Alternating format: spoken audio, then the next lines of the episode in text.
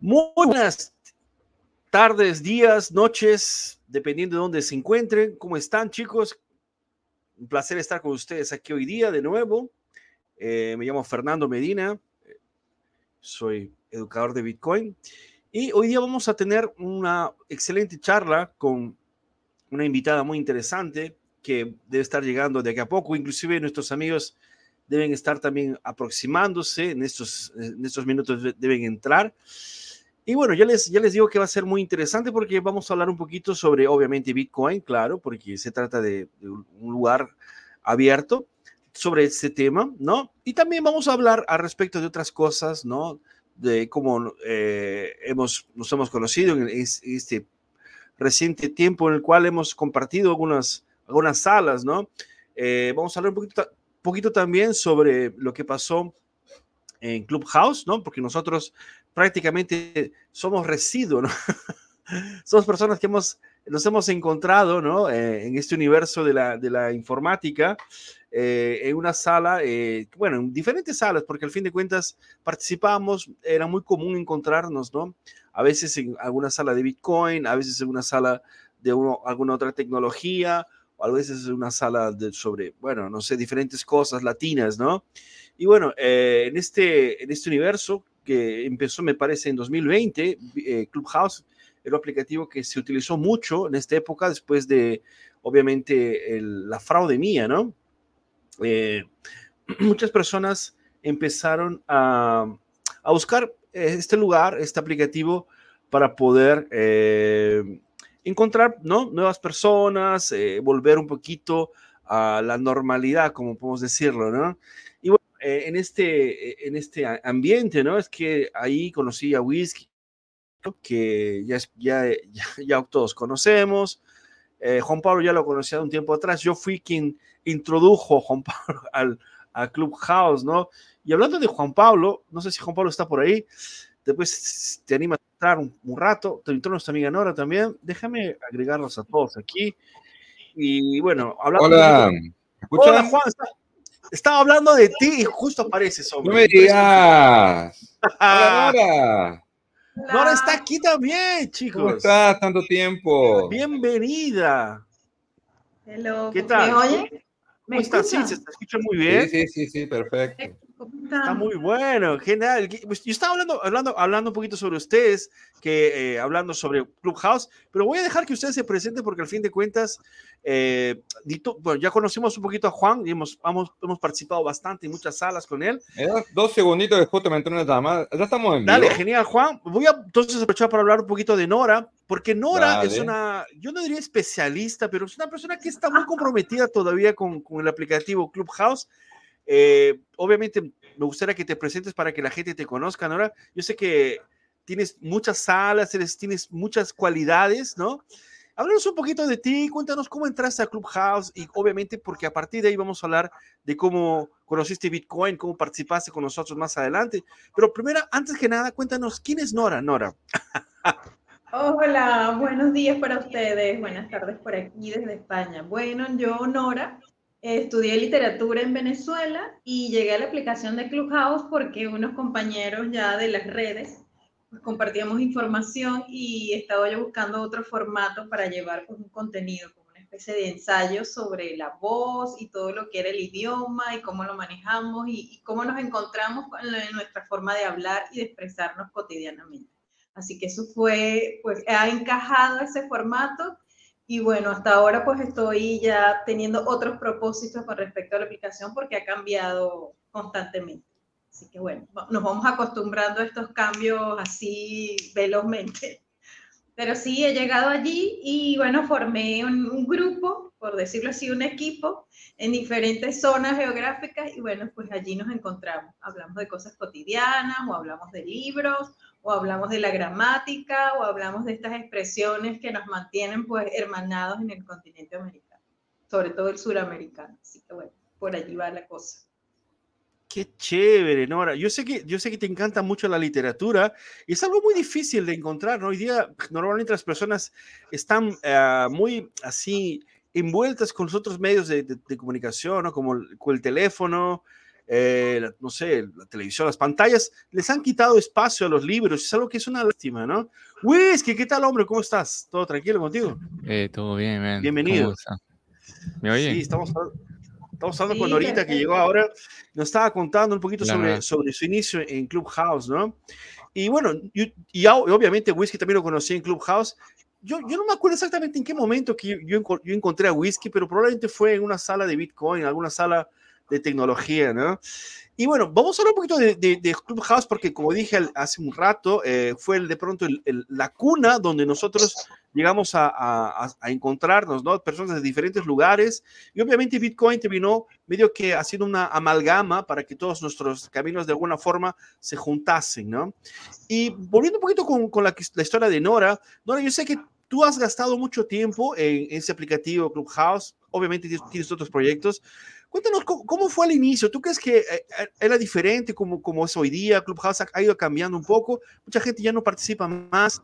¿Cómo están las cosas? ¿Cómo eran antes cuando tú entraste? ¿Tú te acuerdas cómo eran? Cuando yo entré, cuando yo entré era como, imagínate una sala de conferencias donde hay un orador de manera constante, pues con diferentes temas y nos vamos cambiando el micrófono y realmente tú entrabas a una sala, porque es una sala de audio, y tú estabas escuchando a ese interlocutor pues con su tema, porque ya estaba definido en un, como decir, en un subtítulo, y tú entrabas allí y empezabas a escuchar, y cuando querías pues tener tu derecho de palabra, había un icono que tú podías pulsar y te daban el espacio eh, junto a ese orador y te daban el, derecho de palabra. Ahora eso ha cambiado un poco, ahora son como más mensajes tipo de audio solamente, donde tú mandas un mensaje y se van reuniendo pues diferentes voces para responderte a ese mensaje. Si se siguen haciendo este formato de salas, pero tienen que estar como programados para coincidir, ya no es como antes que tú estabas con tu pantalla, ibas buscando a qué sala querías estar presente, ya no.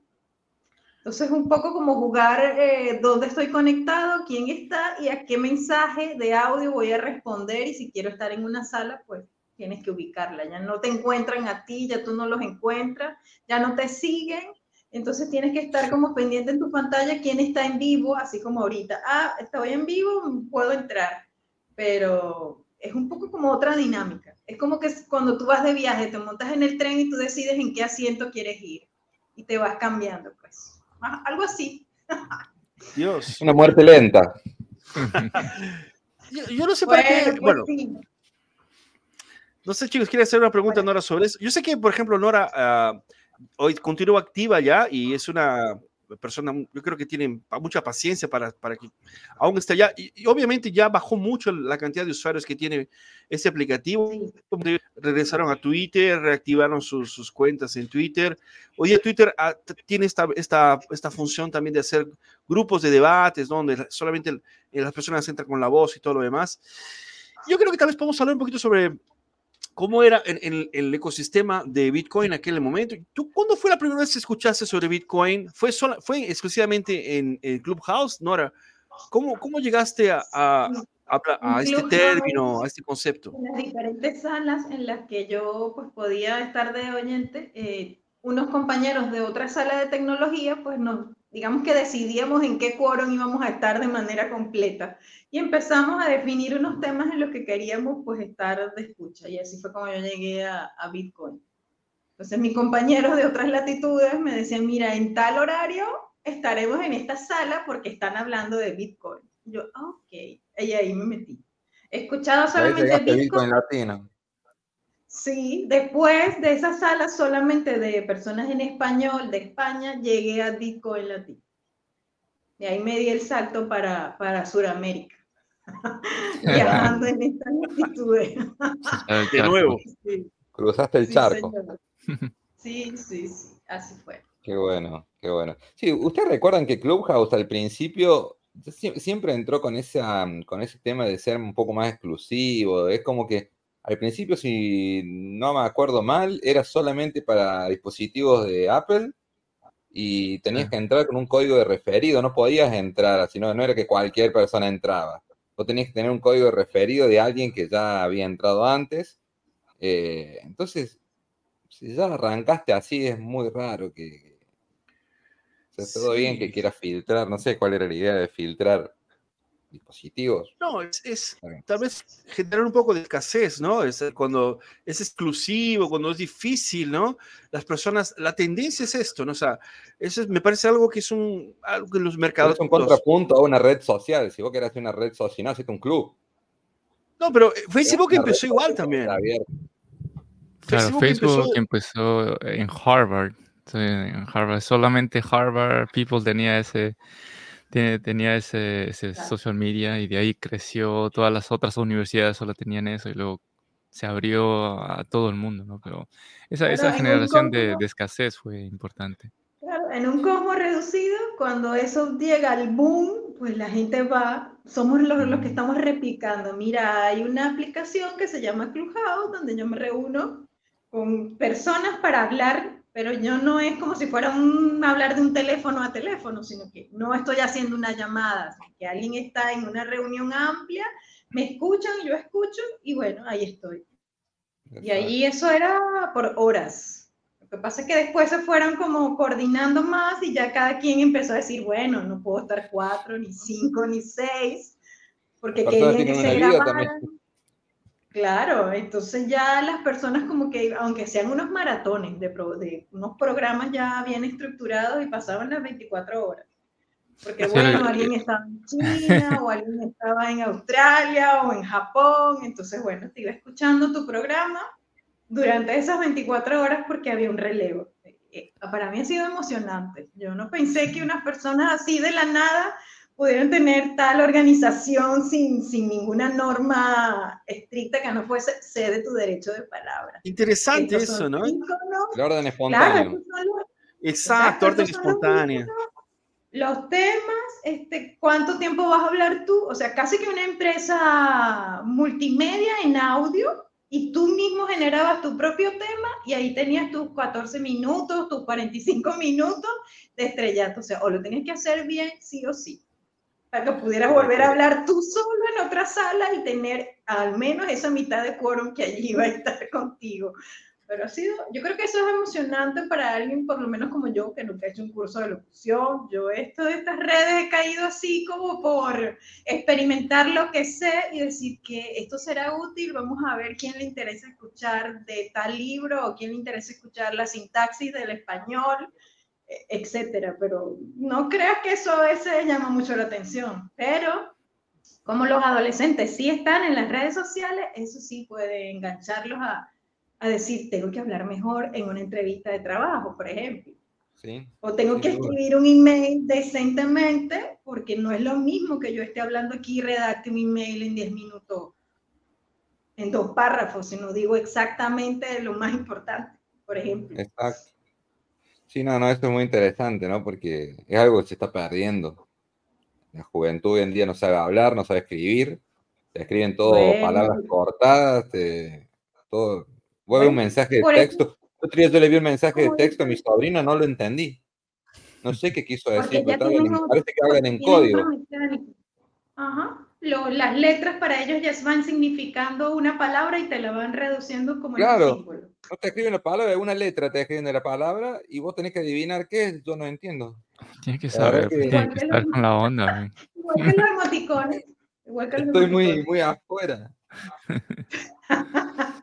Qué No, pero este, este de Clubhouse coincidió con la pandemia, ¿no? Todo, todo el mundo estaba encerrado en su casa por horas y fue un buen, buen motivo para, para conectarse con mucha gente de diferentes partes del mundo, con, con también con bastante tiempo, con que te podías pasar horas ahí hablando con gente de, cualquier otro tema, no necesariamente de, Bitcoin, sino de otros temas que tal vez no, no estabas tan interesado. Es así como mucha gente también entró a, las salas de Bitcoin, no necesariamente buscando Bitcoin, pero ya la veían ahí y entraban y oían un poco de lo, Vamos a que, ver qué de hay. lo que se trataba. Ajá, mucha, mucha gente nueva. Es, es por eso que fue interesante eh, cuando llegaba muy, muy gente muy nueva preguntando eh, cosas básicas que, que nos daba la oportunidad realmente para, para llegar un poco a esta, este tipo de gente. Deja- déjame abrir una polémica eh, sobre, sobre ese tema. Eh, sabes que sí, lo interesante de Clubhouse es que tú puedes usar simplemente la voz, ¿no?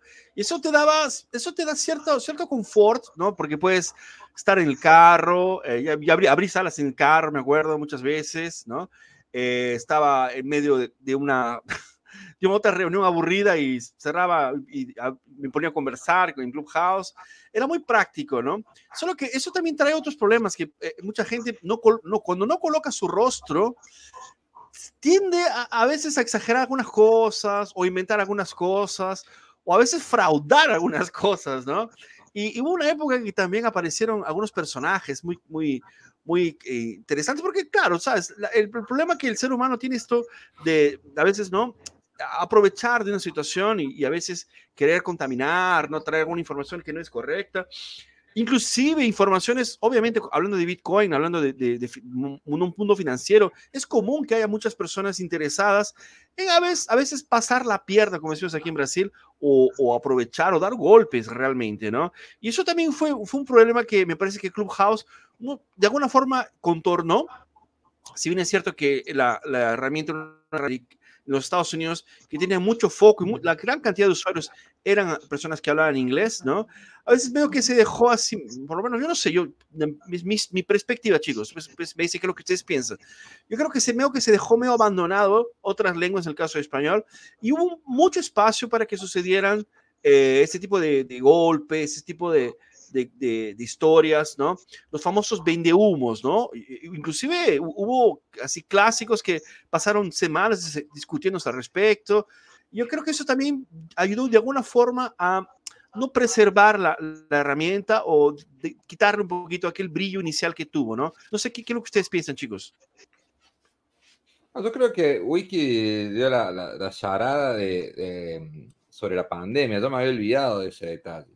Eh, la pandemia, fue la, explosión porque no había otra cosa que hacer. Entonces fue, fue, como un momento, momento justo. Ahora yo, recuerdo cada personaje que entraba en nuestra sala, de acordás? Para, desde shitcoiner, desde personas que vos te dabas cuenta que lo único que querían era polemizar y salían con argumentos sin, sin, ningún tipo de sentido. Eh, y eso van a estar en, todo, en todos lados. Y, bueno, a partir de ahí la, selección natural de que la, misma comunidad los va excluyendo. Eh, siempre van a tener sus seguidores, pero yo creo que eso, la misma comunidad, comunidad genera un, filtro natural que, los van excluyendo de la red. Eh, me parece que pasa en, cualquier ámbito, en, cualquier ámbito de tu vida, vos te das cuenta que personas que no encajan en un cierto grupo, naturalmente se van porque se dan cuenta de, exactamente eso, que no encajan y los mismos participantes los van, los van excluyendo. Yo creo que eso se aplica a cualquier eh, cualquier tema de, nuestra vida. Eh, mucho más en lo social, claro. Pero, pero sí, sí, eh, escuchamos bastante, bastantes cosas en, Muchísimo, en latino. Pero bueno, otra cosa que, sobre lo que decís del inglés, eh, yo creo que el primer filtro que hubo, que solamente aceptaba dispositivos de Apple, el mayor mercado de Apple lo tenés en Europa, en Estados Unidos. Si vos venís a Argentina, cinco años atrás, ahora es un poco más popular, pero por lo menos lo que Argentina hasta dos, tres años atrás, nadie tiene un dispositivo de Apple. Era muy, un dispositivo casi de lujo eh, tener un iPhone. Eh, hoy en día está un poco más popular porque hay un mercado de usados, que, la gente compra iPhones usados. Entonces, yo creo que por eso se puede haber filtrado mucho, mucho ese, ese tema de idioma, ¿no? Que había mucha gente en inglés porque era prácticamente Estados Unidos que estaba ahí adentro y parte de Europa. Sí, bueno, en esa diversidad de, temas de los que ustedes están hablando, yo pienso que la Clubhouse estaba como proyectándose a ver cuántas personas de, en alrededor del mundo se podían conectar y hacer, entre comillas, una comunidad. Y además de eso, ¿cuál era la versatilidad de esa aplicación? cuál era el boom, en qué idioma lo usaban más o cuál era la, frecuencia más alta y desde dónde. Y pienso que claro que hay una normativa distinta para, y un comportamiento social distinto para quien usa estas redes sociales en inglés que en español. Entonces, en esa diversidad de cómo me comporto cuando hablo un idioma, cuando hablo inglés, cuando hablo alemán o cuando hablo danés, cuando hablo en español, pues ahí es donde nosotros notamos una diferencia, que parece una cosa como tonta o que pasa por debajo de la mesa, pero no es lo mismo. Nos, creo que el español es como más amplio en el sentido de que cuando estamos en, en el micrófono queremos ser más cercanos. A lo mejor en inglés, cuando se tocaban ciertos temas, pues había otra forma de enfoque en el uso de, de lo que sería el, el habla esta expresión oral es lo que yo percibo. A lo mejor es que yo lo veo desde ese punto de vista de cómo lo estudio, cómo estoy hablando, que si uso sujeto, verbo, predicado, qué palabra no puedo decir o, qué sí debo decir, porque el otro dilema era ese. Si estamos hablando y esto parece ser muy democrático, muy libre, pues entonces puedo, ser, puedo tener un lenguaje netamente escatológico. Entonces cualquier mujer o hombre que se hubiese sentido como incómodo, como decir, bueno, en mi país yo no usaría estas palabras tan fuertes, pues entonces el lema era, esa es parte de mi cultura, no sé, tú te adaptas. ¿Ves? Entonces hay como un límite de decir, eh, ya va, sí, yo me adapto, yo soy el ciudadano del mundo, perfecto, pero yo creo que hay un límite, o que hay ciertas cosas en las que tú no puedes hablar, no sé, tan libremente, porque por lo menos de sexualidad, yo creo que tiene siempre que haber un rincón donde tú dices, esto no se puede hablar de manera explícita. Porque aunque esto supuestamente se conectaban personas adultas, pues no lo pudo haber tenido en la calle en altavoz, en una hora no adecuada, que aunque aquí todo el mundo es adulto, sí, pero la madurez psicoemocional no se mide con mi edad biológica. Entonces, ahí hay un bache, como una especie de brecha cultural que un japonés no se va a poner a hablar de sexo en un micrófono, en una red social, donde lo escuchan 24 horas. Solo si fuera un japonés peruano. entonces conociéramos a alguno. Bueno, para que, para que, pero esas son las ventajas, ¿ves? Esas son las ventajas, ¿ves? Pero no todo el mundo usa esa, esa biculturalidad, multiculturalidad, como tú lo quieras llamar, en decir, bueno, porque de repente si una persona domina cinco o seis idiomas, pues se puede molestar en danés o se puede molestar en alemán y el que esté al lado no lo va a entender jamás. O le puede estar dando una orden a su hijo en plena conferencia en mandarín y si el auditorio no ha entendido mandarín, a menos que exista la inteligencia artificial que le esté traduciendo minuto a minuto, no se va a enterar. Entonces, esas brechas de decir voy a poner a mi público en off, ahí sí tenemos una ventaja espectacular cuando podemos manejar esa lingüística muy rápido, pero no sé, ahora como la inteligencia artificial me puede a mí traducir toda mi conversación en francés, en tiempo real. Sí. Entonces yo digo, ya va, ¿cuándo hacemos un break? ¿Cuándo descansamos? ¿No? Ahí no sé. Eso sí me ha parecido a mí, ahí sí me parece un poco chocante porque digo, ay, cuando yo quiera entonces hablar realmente en francés, no puedo. ¿Me ven? Sí me ven, ¿verdad? Sí, sí, se congeló. Sí, sí, sí, ahora se congeló, pero se, escucha la mía imagen. Porque aquí llueve, deja de llover y vuelve a llover. dale. No, te estamos escuchando, no, relax. ¿Sabes qué? Una cosa interesante soy, eh, este, lo, más interesante, aquí somos cuatro personas que estamos conversando ahora aquí y tenemos una cosa en común, ¿no? Los cuatro somos inmigrantes, ¿no? Eh, una cosa que me gustaba mucho de Clubhouse, yo creo que tal vez ustedes van a concordar conmigo, es el hecho de poder conversar tu, o sea, porque cuando hablamos de hablar, no es solamente hablar español, ¿no? como no lo he explicado ahora, no es solamente cuestión de, decir palabras, ¿no? Es, la comunicación es, va encima de esto, ¿no? Hay entonación, hay secuencia de, de, uso de algunos términos, el famoso léxico, ¿no? Eh, a mí me encanta este tema porque yo trabajé mucho con eso durante muchos años y, realmente me fascinaba, ¿no? Ver cómo eh, cambiaba, ¿no? Es, se llaman de slang, ¿no? O jerga, ¿no? no sé cómo llaman en Argentina eso, eh, chorreo, no sé, cosas, cosas, cosas que uno utiliza, ¿no? Sí, jergas, ¿no? Jergiri en portugués. Ajá. Modos de hablar, sí, modos de hablar, que, que son más, más, más de comunidades, de, algunos lugares, y es algo que yo sentía falta, porque eh, si bien es cierto que conozco muchos peruanos aquí, ¿no? No es la misma cosa que estar entre la gente coterránea y decir lo que uno piensa, lo que uno habla. Es, es una comunidad que tal vez uno te- intentaba buscar eso en el Clubhouse. Yo por lo menos hacía esto eh, cuando no estaba hablando de Bitcoin, obviamente, buscaba otras salas en las cuales puedes encontrar otros peruanos o otras personas de, América, de Sudamérica con las cuales pudiera, digamos, intercambiar eh, cualquier cosa, cosas cotidianas, solamente para tal vez estar en, en un grupo com- comunal, ¿no? Es algo muy, muy latino esto, ¿no? No, no sé si ustedes tienen esta, esta visión también, chicos.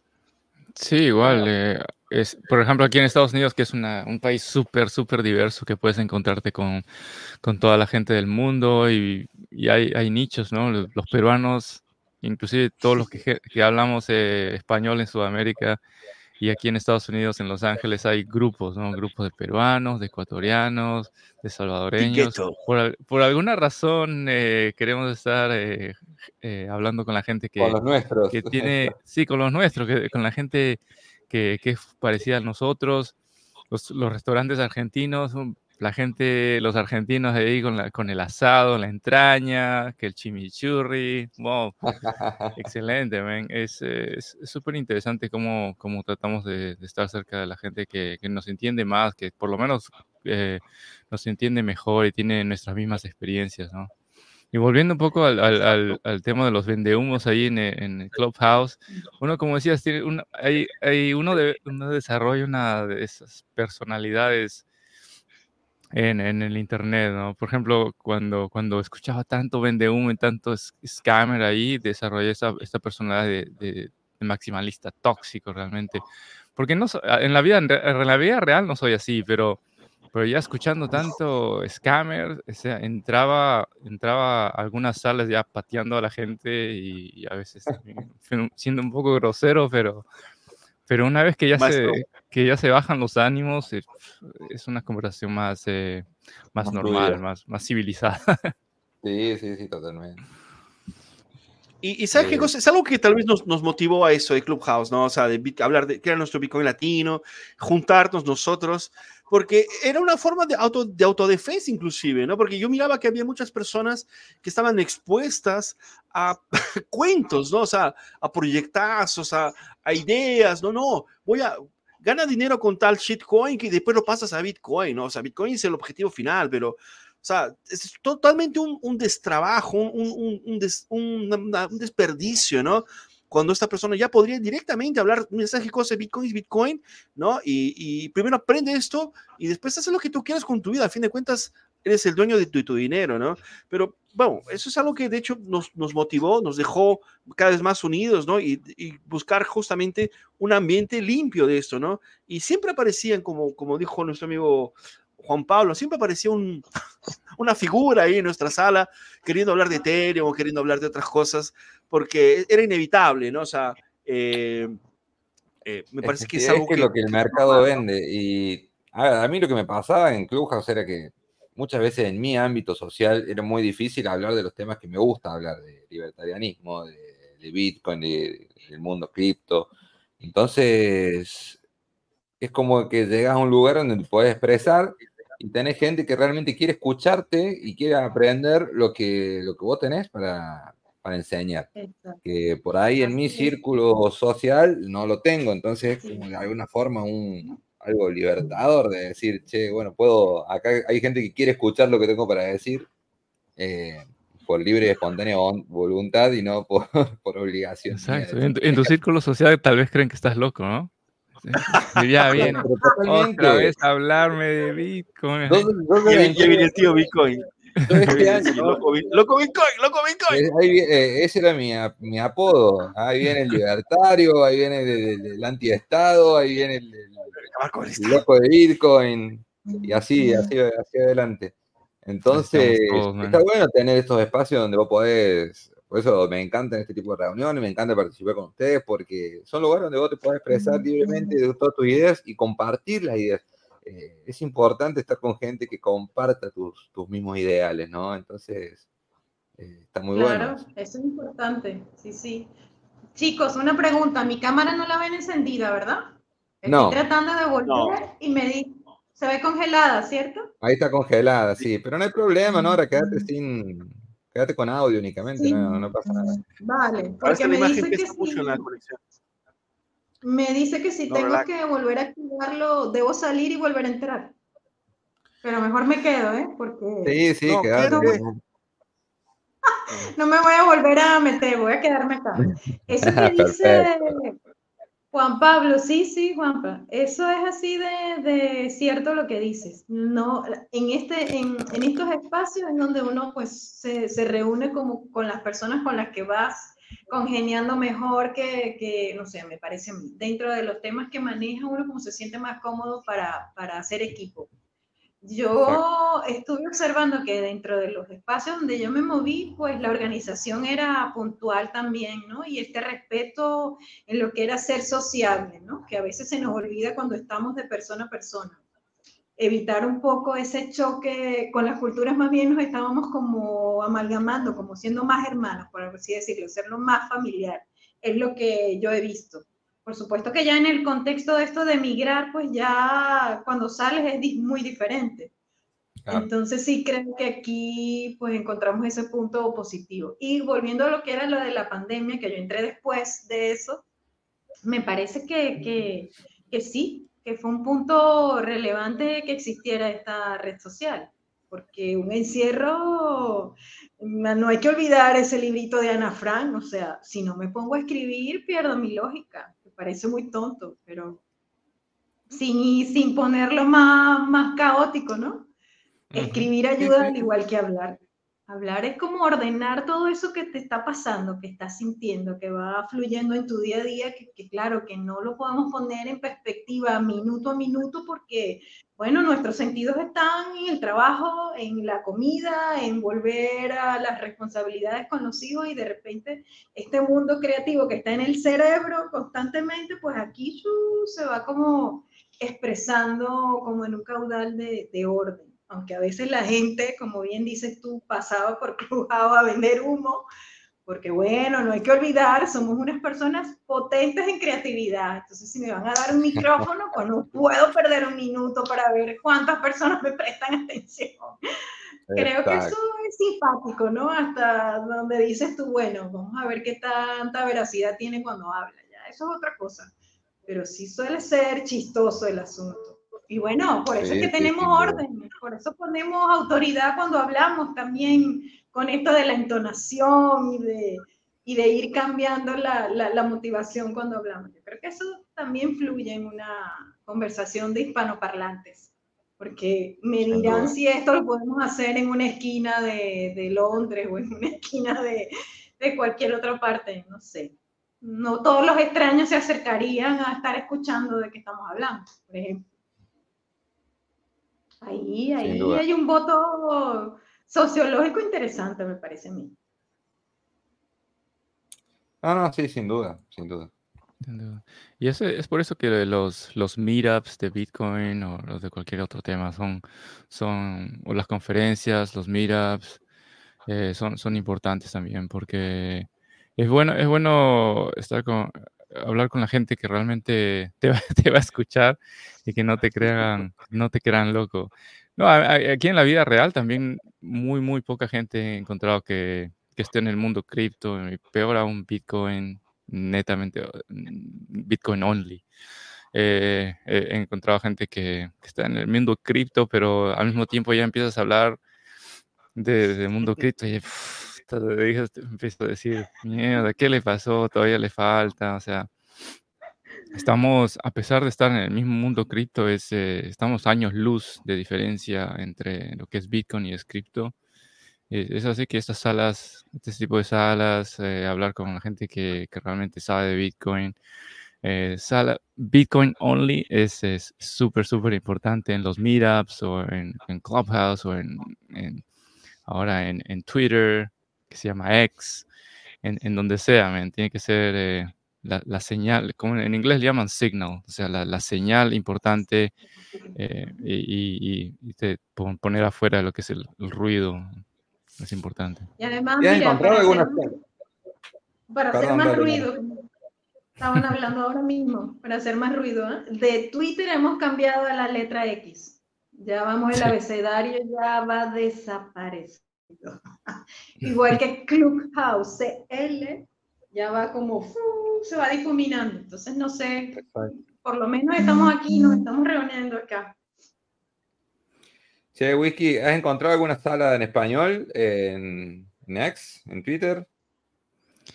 En Twitter hay, hay un par. I mean, eh, ayer estuve escuchando una que se llamaba Bitcoin Noticias o Bitcoin News, Bitcoin Noticias, que es una está liderada por un colombiano. Eh, estaba decente, por lo menos era Bitcoin only. Eh, estaba buena. Y también Yo hay te una. confieso que entré ahora para ver, no, soy muy malo de Twitter, yo entro para ver chismes nada más, pero ni siquiera sé cómo entrar a las salas, o sea, no cómo busco las salas. Uh, Boomer. No, boomer. tienen que hacer Aquí una cosa interesante. Voy a tener que hacer un curso de Twitter. De Ah, mira, lo acabo encontrar en el espacio, ¿no es Sí, y de- ahí también hay, un, hay uno que se llama eh, Guerrilla, eh, que es un español también, eh, que hace algunas salas también, eh, Bitcoin Only los jueves creo que es. ah, pero, pero realmente no hay, no hay, no hay muchas. No, no hay no. muchas Sí, vamos a empezar, vamos a, empezar a- a abrir algunas salas, por lo menos una vez a la semana, chicos, tal vez allá. Eh, yo estoy, estoy con un proyectazo también bajo, bajo, bajo la manga. Dale, es un proyectazo positivo porque estoy, estoy este, lanzando de nuevo este, este curso para la gente que está empezando. Después voy a pre- preguntarle más con más calma a Nora si ya compró Bitcoin, si, lo- si ya tiene. Pero antes solo quería hacer un, un pequeño adendo, ¿no? Eh, La Ujú. tecnología no llega para todo el mundo, o sea, en- aunque estamos viviendo en 2024, no significa que todo el mundo va a tener acceso a toda la tecnología de 2024, ¿no? Aún hay personas en el mundo, ¿no? Los Amish, por ejemplo, hay gente que detesta la electricidad, ¿no? Hay gente que no que detesta, ¿sabes? Es- eh, hay gente que no tiene agua potable todavía en el mundo, ¿no? Entonces, el hecho de que Bitcoin no va a ser una unanimidad y mucho menos va a haber gente así eh, hablando sobre el tema, es algo natural, es algo ya imagino que, que- que entendible, ¿no? Pero eh, la- cada tiempo que cada año que va a pasar, eso va, va- va a ir creciendo, ¿no? La gente va a empezar a hablar al respecto de esto con más y más énfasis. Y es por eso que es bueno, ¿no? Eh, para la gente que tal vez nunca escuchó hablar de Bitcoin o está empezando en el universo, ¿no? Buscar fuentes confiables, ¿no? Y inclusive gente, siempre recomiendo eso, ¿no? Si conoces a alguien que detesta Bitcoin, que también es, que, pregúntale por qué detesta y que te cuente por qué. O sea, todas las informaciones sobre Bitcoin, tanto positivas como negativas, son importantes porque el lema de Bitcoin es justamente eso, o sea, don't trust, verify, o sea, no confíes, verifica por ti mismo, ¿no? Y básicamente eso, ¿no, chicos? ¿Qué, qué les parece? No, sin duda, sin duda. Tendríamos que abrir un espacio, Fer, en Twitter. Ahí, está, ahí encontré donde se buscan los espacios y no hay de Bitcoin. Vamos a crear uno, vamos a crear uno, no sé, Vamos fin de semana tal vez, ¿no? Nora, Nora está invitadísima, ¿no? Y dime, Nora, ¿ya crearlo, conseguiste? Bueno, si son los viernes en este horario, me viene muy bien. Dale. Bueno, puede ser, ¿no? Tal vez podemos, podemos hacer algo más constante, ¿no? Nora, dime una cosa, tú escuchaste muchas salas nuestras, ¿no? En, eh, en el momento que yo, por ejemplo, sabes que estoy, estoy intentando reaprender a hablar porque eh, hablar tantos idiomas a veces le cuesta, la- a la cabeza no le, sobre todo cuando estás encima de los 40, ¿no? Le cuesta un poquito así utilizar todos los recursos que tiene, ¿no? Y obviamente eh, a veces yo cuando leo ah, termino at- atropellando cosas, ¿no? Leyendo con, con entonaciones que no deberían ser, ¿no? Es algo que es natural para alguien que vive tanto, tanto tiempo fuera de su país, ¿no? Y tú llegaste a un momento muy, muy chévere, muy, como dirían en, en- en Venezuela, el cual estábamos justamente eh, leyendo muchas noticias, ¿no? Y, y te volu- voluntariaste a, a- a leer las noticias de Bitcoin, con, el- con lo cual nos ayudaste muchísimo, a mucha gente le encantaba escuchar tu voz allá. Y la cosa es así, obviamente, ¿no? La idea es que de pronto, así, entraste en el universo de Bitcoin, ¿cuánto de esto realmente eh, ingresó, así, impermió tu alma y conseguiste de pronto desmitificar Bitcoin? ¿Aún tienes dudas? ¿Ya compraste un poco de Bitcoin? ¿Crees que todavía no es, el momento? ¿Cómo, es, ¿Cómo está tu billetera de Bitcoin ahora? ¿Ya tienes una billetera? Mira, Fernando, créeme. Mira, mira la estrategia que yo hice. Escuché tantas salas que yo dije, tengo que llegar a una donde pueda leer eso que están comentando, de algún lado lo sacan. Yo quiero saber de dónde, dónde se leen las noticias de Bitcoin. Pues cuando entré a la tuya dije, oh, aquí leen noticias. Entonces yo me voy a poder estructurar porque fíjate, todas las personas tenemos una manera de aprender. Entonces, hay se acuerdan, ¿no? Cuando uno es bebé, uno aprende de sus padres nuestra lengua materna. Con lo cual yo dije, es de esto que no sé nada, que no lo practico, no he llegado a él, tengo que empaparme para poder entender, porque bueno, ese era uno de los temas en las reuniones de grupo donde yo habitualmente solía estar para compartir música y diversas cosas, pues alguien hablaba de Bitcoin. Y yo dije, bueno, tengo que buscarme un grupo donde realmente sepan de este asunto y yo pueda aprender. Pero aprender desde ese momento de saber escuchar, saber transmitir esa información, porque bueno, no sé, esta ha sido una de, de mis cualidades si yo estoy aprendiendo algo, me gusta ser partícipe de eso que estoy aprendiendo. Así sea en una escala, como subiendo la escalera, ¿no? Yo no es que me voy a volver especialista en el tema, pero sí lo voy a llegar a ese contenido si yo estoy interactuando, si hago ese feedback. Y allí fue donde dije, bueno, si es de leer noticias, pues esto tiene que dar resultado y claro, no me he empapado más allá de decir que voy a comprar, pero sí, claro, tengo que tener una estrategia para eso porque no vivo cerca de esta geografía, por lo menos donde está Fernando, que si yo tengo una duda y en mi tarde es su madrugada, pues voy a tener que estar como el consultorio de un médico. ¿A qué horas me podrá leer? porque bueno, es así, ¿no? Pero sí creo que fundamentalmente he aprendido pues ciertos conceptos que yo no manejaba. Sí escuché a mi esposo hace años atrás que decía, mira, esto suena, Bitcoin han dicho que funciona, que, que permite hacer, comprar, pagar. Y yo dije, ah, ok.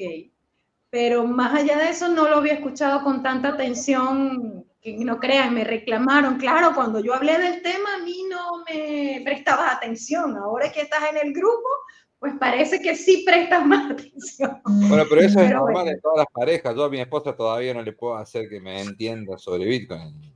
Si alguien de afuera viene y le explica, si una amiga viene y le dice, mira que Bitcoin es interesante, ella se ve interesada. Es así. Bueno, pero, pero para que vean, así nos educamos. ¿ves? Así van educándose estas dinámicas de pareja, porque si todo sería muy aburrido si se mezcla. Créeme. sí, señor. Pues así he llegado y aquí estamos aún habituándonos a este compartir y a estas dinámicas, a ver a dónde nos lleva. Muy bien. A ver si nos, volvemos más, más, llegamos a más personas, que sería lo interesante, ¿no? Sí, sí. Este equipo, pues, cuatro Dale, muy bueno, muy bueno. Chicos, no sé si tienen más preguntas, chicos, ahí. Yo tengo algunas aquí también. No, bueno, entonces, vamos a Sí, entonces vamos a hablar, eh, bueno, vamos a hablar un poquito sobre cómo está Clubhouse, cómo, cómo, cómo era, ¿no? Eh, obviamente la idea de, de estafas y vendehumos es algo que está en todo, en todo, en, eh, en todo lado, ¿no? En Twitter, en YouTube. Hoy hay botones de reportar, todo, ¿no? Pero a veces es una persona ingenua, ah, o, o, mejor dicho, son tan sofisticados hoy día los golpes, ¿no? Eh, que a veces uno realmente termina, termina cayendo queriendo no, ¿no? Eh, ¿Quién no alguna hora compró una, una otra moneda que no era Bitcoin? Solo porque cayó en el discurso, ¿no? Y es algo interesante, ¿no? Porque Nora, a Nora le encanta la literatura, a Nora le encanta eh, el, el, aprecio de la voz, el crecimiento de la voz. Y es algo que yo, yo he notado en los últimos, últimos años, ¿no? No sé si ustedes han percibido esto, pero eh, existen, usted sabe que existen siempre dos, dos, tendencias en el mundo, la parte de la lógica y la parte emocional, ¿no? Y la parte emocional, así, es, man, es mandatoria, ella siempre termina tomando posiciones en nuestra vida, ¿no? Y muchos de los discursos, incluso de izquierdos, comunistas, digamos, a quien, aquí nosotros combatimos como libertarios, usan mucho discurso de, de enamoramiento, son buenos en el discurso, a, a, eso me refiero. Y la gente que es un poco más lógica, termina medio que eh, escapando, pero ni, ni, siempre somos tan lógicos así, ¿no? Y eso es algo que, que infelizmente la, la, izquierda tiene así más poder, ¿no? Encima todavía de las personas. Por eso que hasta hoy día hay mucha gente que todavía cae en los golpes, va a caer, y es algo que cualquier momento, inclusive a mí, una, un momento de, de, de flaqueza, digámoslo así, puede venir a, caerme. Yo no sé si, por ejemplo, Clubhouse va a continuar. Yo creo que ya no va a tener más espacio para, para un retorno, ¿no? Ya la gente ya, ya encontró, ya pasó de pronto el, hype de, de eh, lo que es eh, Clubhouse. Yo creo que ahora prácticamente estamos solamente con tres medios grandes, en el caso de, de X, ¿no? En el caso de Instagram, YouTube, y vamos a quedarnos por ahí. Eh, y bueno, la, la, recomendación es esa, manténganse siempre atentos, ¿no? Desconfíen de todo porque queriéndolo o no, siempre vamos a entender, siempre vamos a estar uh, expuestos, ¿no? A este tipo de, de, de, personas queriendo nuestro dinerito sudado, ¿no? Y costoso, ¿no?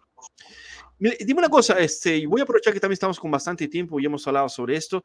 Chicos, ¿ustedes han visto el, el discurso de Milei en, en Davos? ¿Qué les pareció? lindo, lindo de ver. Lindo de escuchar. No, no sabes quién es Milei, ¿no? O, o, o no? Sí, sí, sí, sí, sí, sí, sí. De hecho tiene, de hecho tiene, viendo estos, viendo los cuadros de, de los próceres de Sudamérica, esta, ¿cómo es su estilo de cabello? Se refiere mucho a la época de la independencia. Si ustedes miran bien y buscan... ¿Verdad? No, no, no, no había prestado atención en eso. Claro, todo eso tiene un significado. Yo dije, wow, y eso de los pulgares arriba, bueno, abran el paracaídas que voy. Y estoy señalando desde arriba, ok. Así lo vi. Sí, sí, yo creo, que, yo creo que fue algo, a ver, más allá de que yo comparto 100% las ideas que, que, que, lleva adelante Javier Milei, eh, lo que hizo eh, en el Foro Económico Mundial es algo histórico. O sea, nadie en la historia se había animado a pararse al frente de ese palco, frente a, a la mayor eh, élite socialista del mundo y, y, cantarle todas las verdades así una tras de otra. Eh, más allá, te puede gustar las ideas, no te pueden gustar, puede estar poco, mucho o, o nada de acuerdo, pero hay que reconocer que lo que él hizo fue algo histórico eh, y que yo entiendo que va a calar hondo eh, en, en, en toda esta, esta elite, ¿no? Que, que, todos sabemos que existe, Acá pero nadie quiere hablar, ¿no? Sí, sin duda, pues, ¿no? Sí. Conseguiste escuchar. Yo sé, yo hablo esto porque uh, Nora, Nora es venezolana, entonces ella tiene una experiencia muy próxima, ¿no? De lo que es el socialismo, el comunismo. Ella actualmente vive en España, no sé si ella contó esto. Eh, ¿Hace cuánto tiempo estás en España, Nora? Yo ya voy a tener ocho años acá. Sí, sí, sí. Pasa rápido, ¿no? Años. Sí, pasa, pasa muy rápido, créeme. Que yo digo, wow, no sé en qué momento agarré mis maletas y dije, nos vamos. Y bueno, aún digo, ¿será que estoy aquí de verdad? ¿O, o esto es como una parte de, de ese espacio en off que me estoy dando? Pero bueno, aquí vamos, sí, viendo estos cambios del mundo, a ver cómo, cómo vamos a fluctuar en estas dinámicas. Pero esto de que hablaban de los discursos, pues bueno, siempre creo que hay alguien que, bueno, que se agarra un micrófono pues, y arrastra masas y, y, va con esta iconografía renovándose. Porque como bien no, lo, no se habían dado cuenta, ese aspecto de su corte de cabello y usar esas patillas aquí, pues evoca una edad de independencia. Busquen estos retratos de sus próceres de cada país y verán. Es verdad. Yo lo vi. Es solamente mirar la, la, la, la, foto de los billetes. Son todos iguales. Claro. Sí, parece San Martín, ¿no? San Martín Cover. Sí, sí, sí. Y mire, les recomiendo, ¿no han visto la película de Napoleón? ¿No la han visto? La quiero ver, la tengo ahí en la lista para verla. ¿Es buena? Pues hay, hay que verla para que vean la magnitud de lo que puede ser una persona con convicciones y que arrastre masas. Hay una escena sí. crucial en esa película, donde Napoleón Mira. se dirige al ejército y todo el mundo cambia de opinión en un 2x3. Así que hay que verla.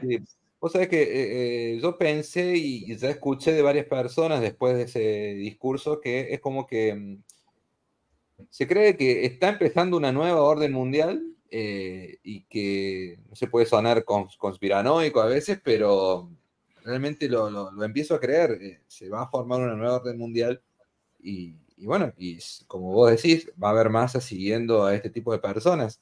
Eh, Javier Milei puede haber sido el, el puntapié inicial a través de Argentina. Argentina eligió a Javier Milei no porque por sus ideas y, y, y porque el, el 50% de la población eh, cree en las ideas de él. Javier Milei ganó en Argentina porque Argentina, a través de, políticas eh, prácticamente socialistas, llegó al, fondo del pozo, eh, llegó a una situación prácticamente irreversible en que llegamos a 50% de pobreza, 6 de cada 10 chicos en Argentina son pobres, hay un porcentaje de indigencia altísimo.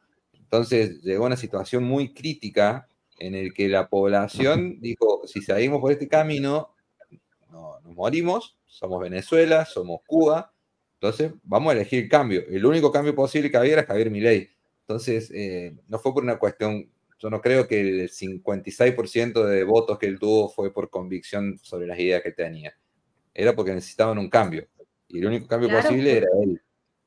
Entonces, como, lo has dicho, Pablo, Juan Pablo, es un cambio. Entonces, hay un discurso que, que irrumpe en esa realidad y llama la atención y empiezan las personas como a decir, por esta persona voy a, voy a optar porque este discurso está abriendo otro modelo. No sé si será exitoso, si saldrá bien o no, pero como ese está abriendo otro modelo, pues ese en ese es el que me voy porque ya no quiero lo que ya conozco, ya no quiero esto que no está funcionando. Eh, los políticos son muy hábiles y ahí es donde está la lingüística que siempre está funcionando y a veces pues no, mucha gente presta atención, eh, que es lo que mismo se aplica a la juventud. ¿Por qué arrastra ciertos políticos más jóvenes? Porque los jóvenes o no están pendientes de la historia de sus países o les llaman la atención. O sea, son tan, en ese sentido, como que se enganchan más rápido y dicen aquí.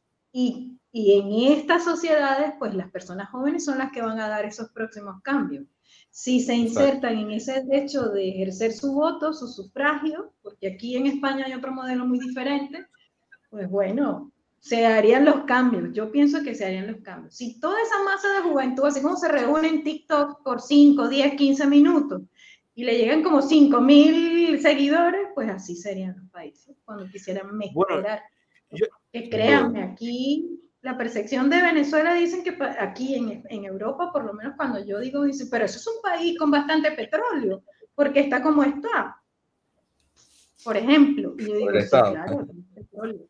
Es decir, el, el, oro, el tesoro de, la, de, un país está, está en las personas, en la libertad, ¿no? No, no importa tener muchas personas si no tienes libertad, la libertad es el bien máximo, ¿no? Y justamente aquí, whisky, Aquí Bitcoin se llama libertad, ¿no? Entonces, Bitcoin se llama libertad.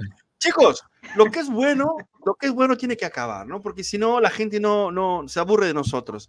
¿Qué tal si marcamos después? Vamos a marcar otra alterna, otro día para, para hacer una versión 2 con Nora, porque Nora tiene muchas historias, es muy, muy interesante. Me encanta hablar con Nora porque Nora es una estudiosa así eh, profundísima sobre la parte de literatura, sobre la parte de la voz, ¿no? El discurso que me encanta. Yo creo que todo el mundo debería entender un poquito, ¿no? Ustedes saben, sobre todo si es cristiano, ¿no? Sabes que el verbo se hizo carne. Nuestros oídos no tienen membranas para cerrar, entonces es un, un programa, es un programa de un diseño. Nuestro diseño es justamente eh, es vulnerable al discurso, entonces necesitamos ¿no? tener ¿no? Esta, estos conocimientos. Pero bueno, hablando de Bitcoin, chicos, ustedes ya saben, vamos a, terminar eh, a enseñar a Nora cómo guardar su Bitcoin. Los próximos episodios vamos a hacer un poquito sobre eso también. Y felizmente tenemos que cerrar, chicos. Vamos a despedirnos. Últimas palabras, Whisky.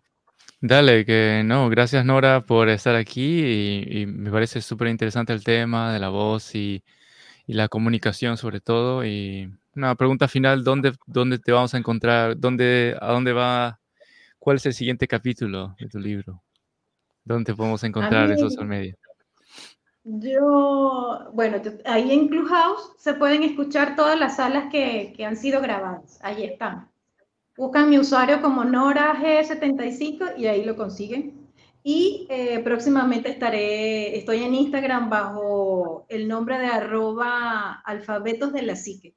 Allí voy montando ciertas frases del día porque tienen que ver pues con el discurso, con la lengua, con lo que estoy estudiando ahora y como me estoy metiendo de lleno a diversificar mis idiomas, como el francés, el italiano, algo de turco, estas, estas concepciones básicas de cómo saludar, cómo decir no, cómo decir hasta mañana, pues eso a mi edad, a los 50 años, es muy beneficioso, ¿no? Eso reactiva el cerebro y ciertas funciones, así que por allí lo dejo.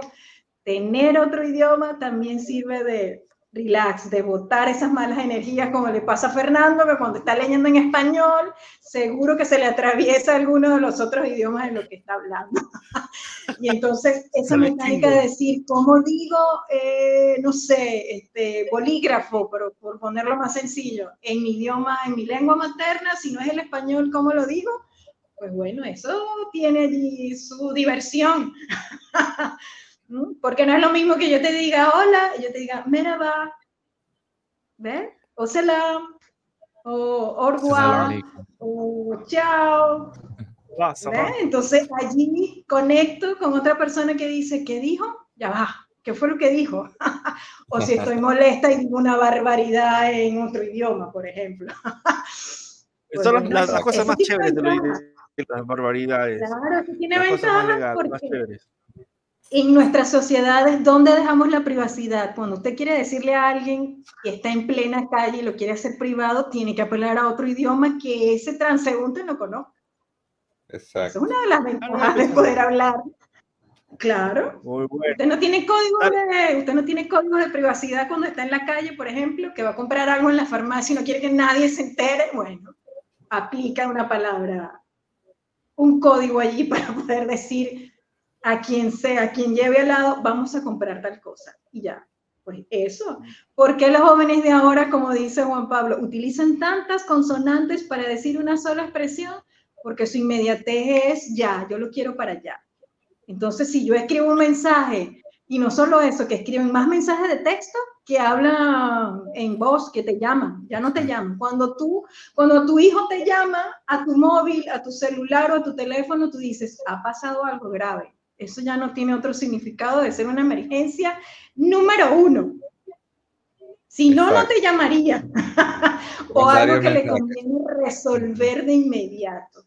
Entonces, como estamos hablando ahora de los fraudes y de, la, y de los vendehumos, ¿por qué yo tengo que en mi celular, en mi WhatsApp, responder a un mensaje que me diga, necesito este dinero?